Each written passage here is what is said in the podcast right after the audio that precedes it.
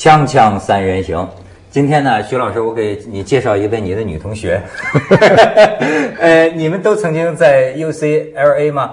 呃，加州大学，他在 Berkeley，我在 UCLA。啊，曹兴元老师，欢迎你啊！这个现在是青海美术馆的副馆长，但是实际上啊，你的这个 履历啊非常复杂，只能现在暂时介绍青海美术馆副馆长。实际上，我看这个曹老师啊是美术史的博士啊，先后在中国美术学院、中央美院、斯坦福的斯坦福大学求学。他这个对于啊宋代、辽代和当代的中国美术研究很是有专注嘛。哎，而且今天请他来啊，主要是他对这个《清明上河图》的这个研究啊，挑起了一个话题，就是呃，就据据咱们一点浅薄的了解，呃，一般认为就是说《清明上河图》，哎，《清明上河图》在中国是中学生都知道的，对吧？那就是中国的这个呃国宝了。那现在据说最真的在故宫，在北京故宫。但是呢，过去我们知道的都是说是在宋徽宗的那个时候。北宋宋徽宗的时候画的宫廷画家一个叫张择端的画的，然后宋徽宗题写的这个名叫《清明上河图》，反映的是北宋的首都汴梁多么繁华、多么繁盛的这个景象。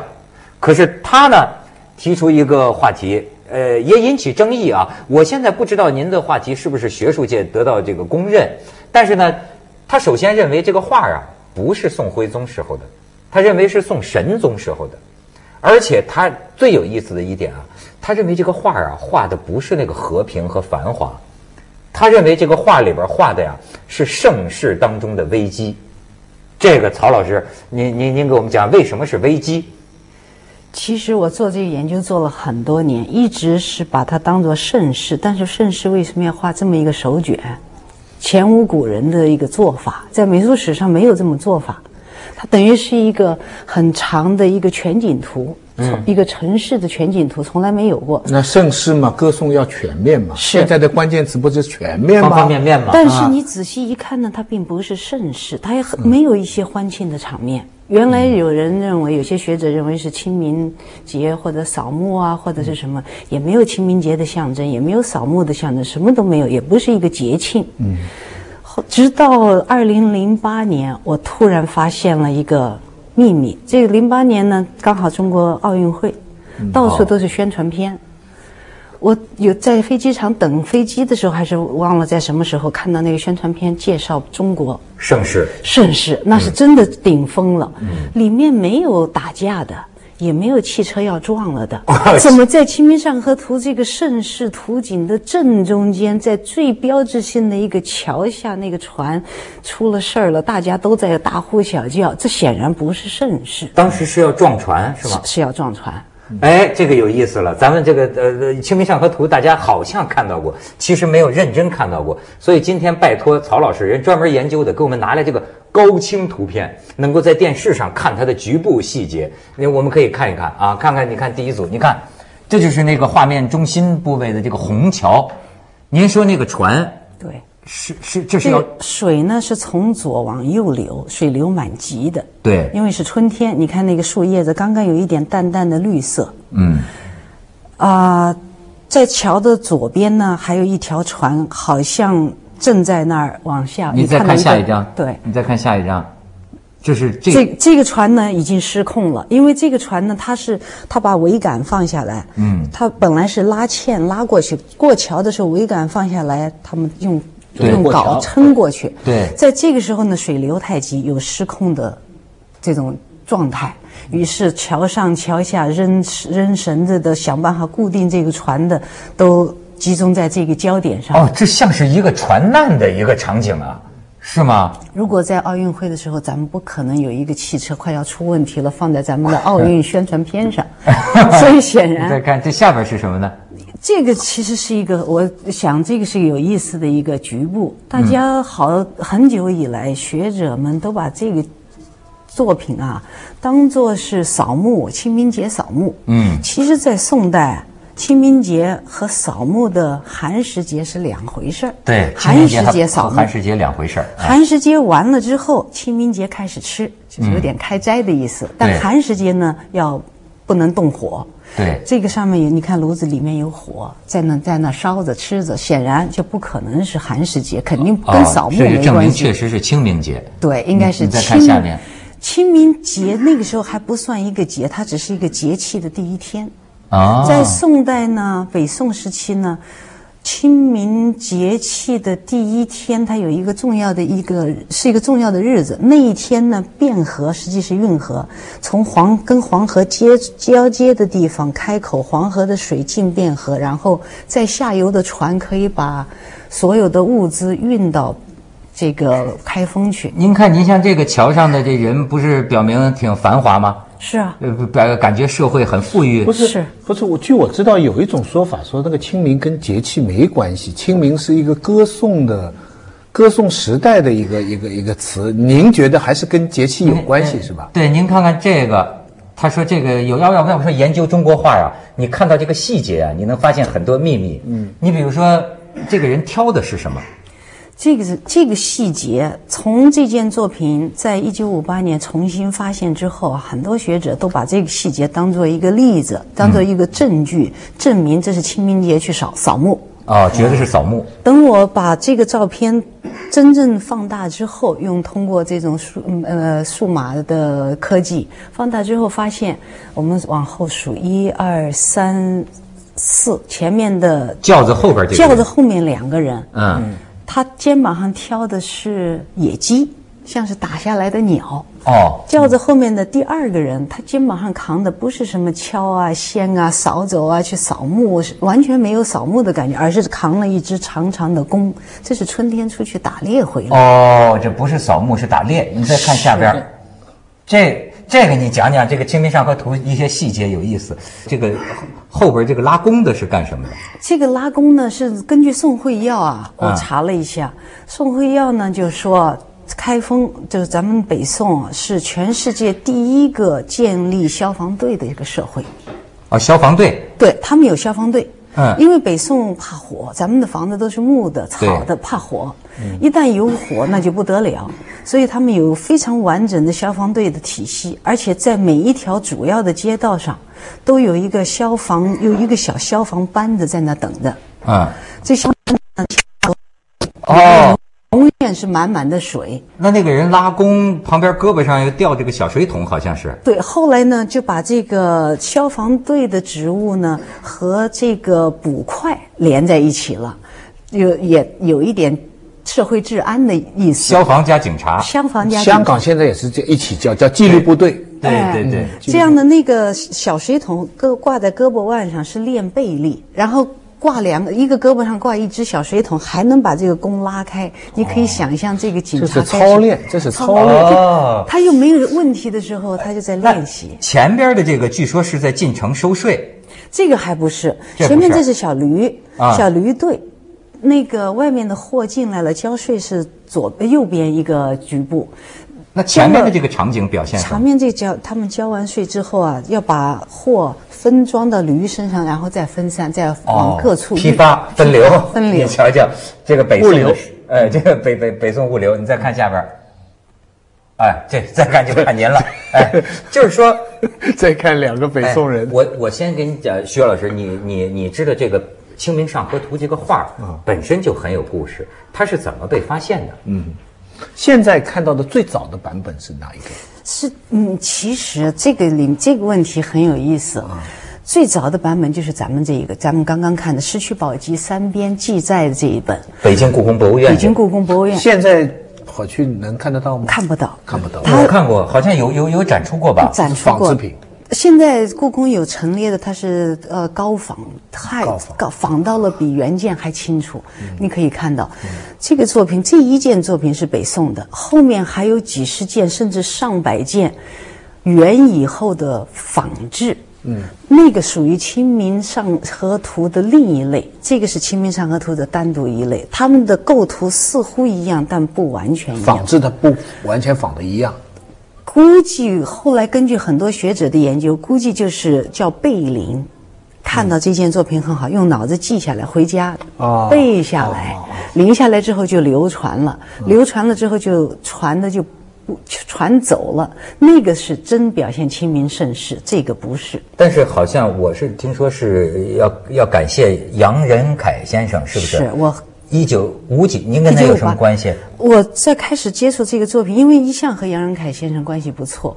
接触这件作品之后，我就请他把整个故事给我叙述一遍，啊他就叙述了。哎，那好，咱们先去一下广告，跟溥仪有关系。这个画啊，《锵锵三人行》广告之后见。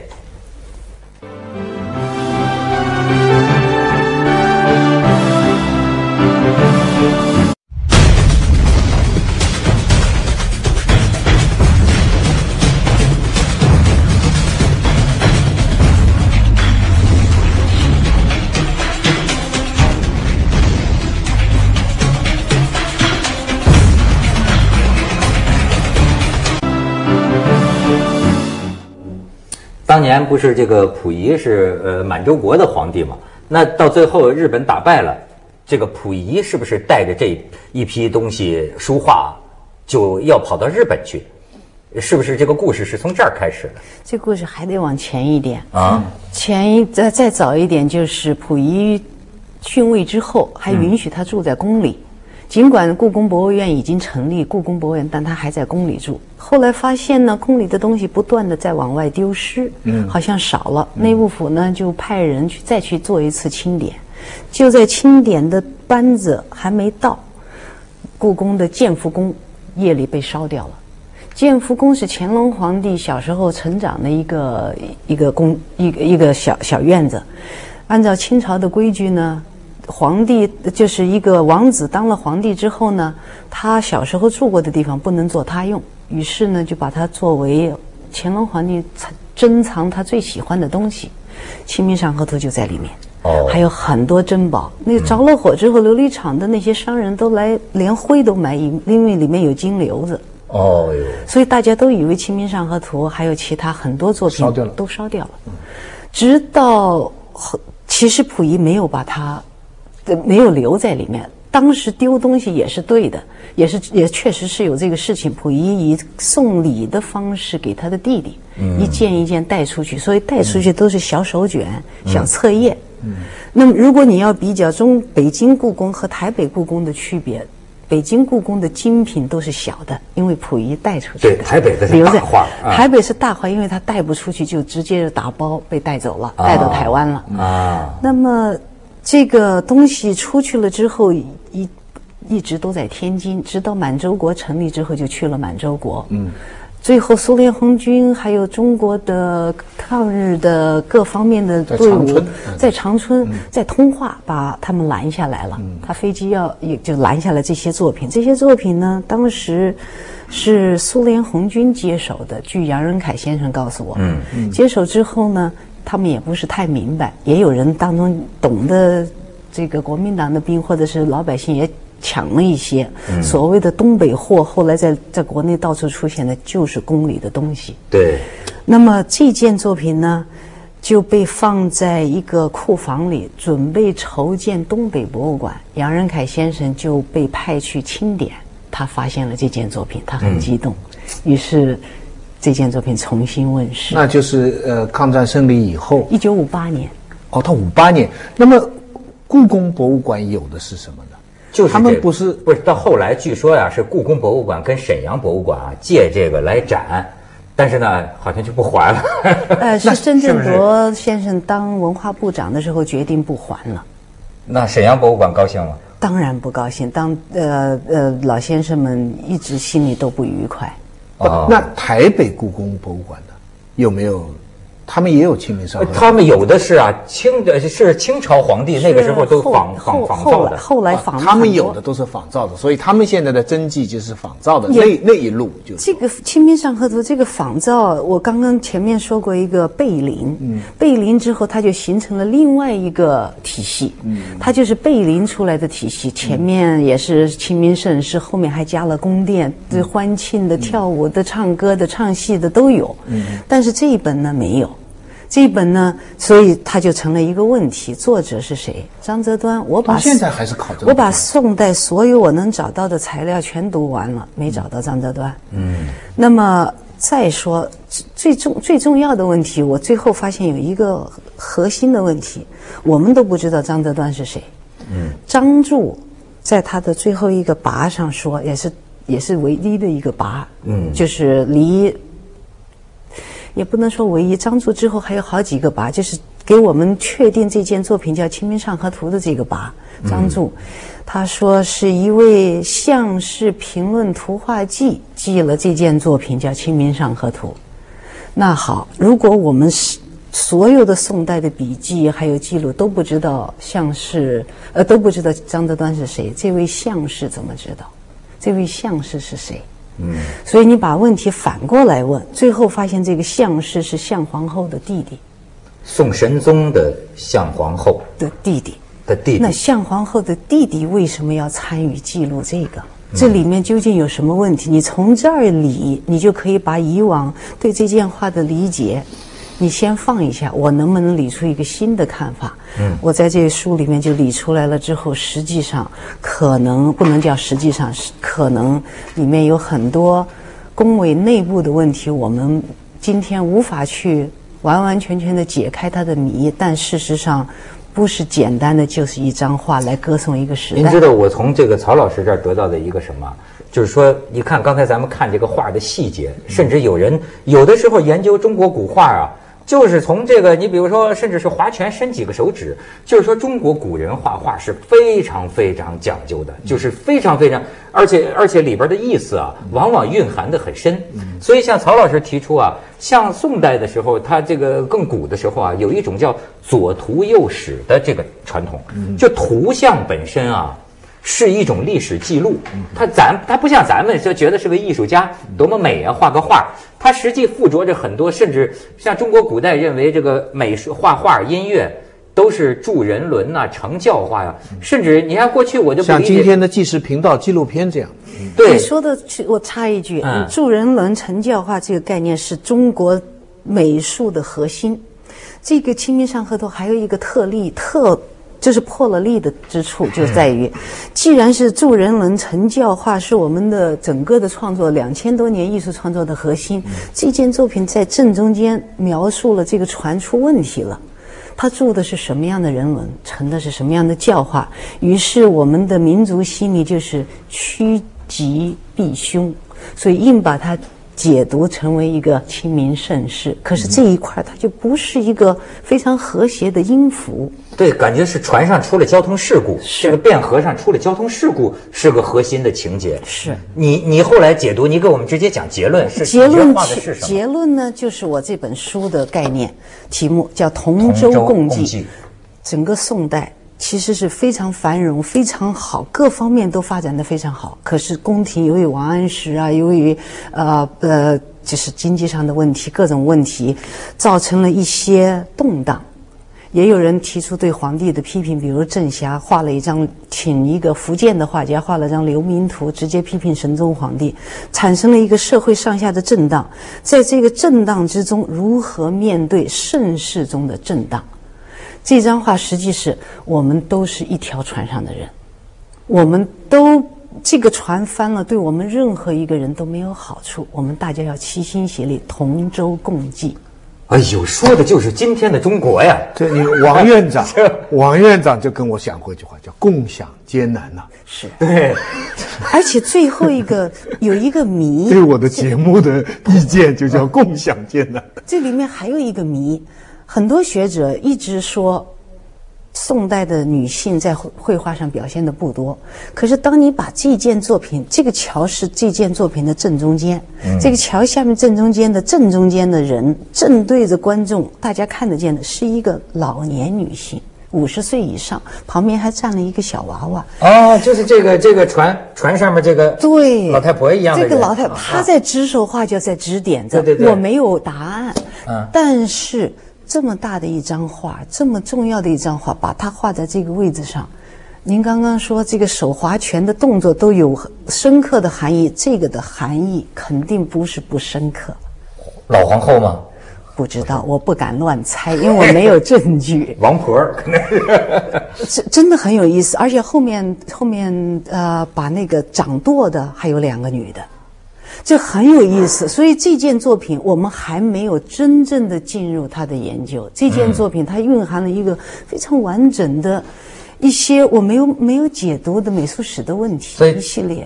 曹老师这个观点呢，主要就是说，宋神宗时期王安石变法，这个改革引起的震荡相当大。那么当时本身皇帝好像就受到有一个人，有一个人那个时候为了反映社会问题啊，就画一个流民图，给给皇上看，说你看这老百姓流离失所，皇上就受到震动。受到震动就是说，又有了这么一个画，就反映了当时的这种。矛盾以及这么一种希望，就是说同舟共济，这玩意儿您能相信吗？我觉得中国真是超稳定结构，从那个时候更早的时候到今天，一些基本结构就是没变化。今天哈，今天什么是我们今天的上河图？现在有一个新清明上河图，看到过没有？啊，就最近的画的，就是现在的社会矛盾。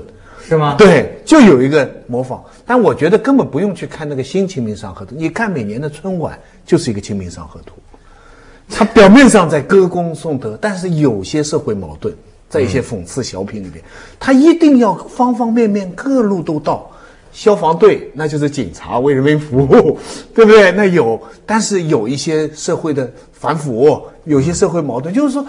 这个东西是一个整体，它就又要反映社会现实，又要文以载道，又要对劝世啊，又要又要中心观念等等等等，没变，这个结构没变化。这个但是春晚它没有中心旋主旋律弄成帆船呢。这个咱们这下广告，锵锵三人行广告之后见。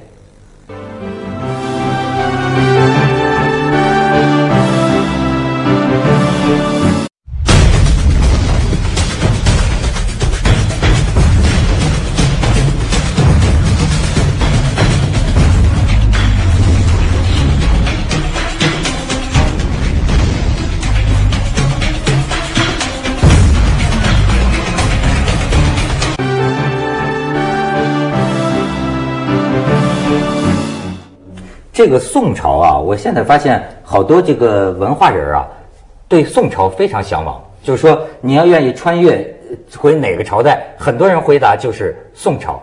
你觉得是为什么？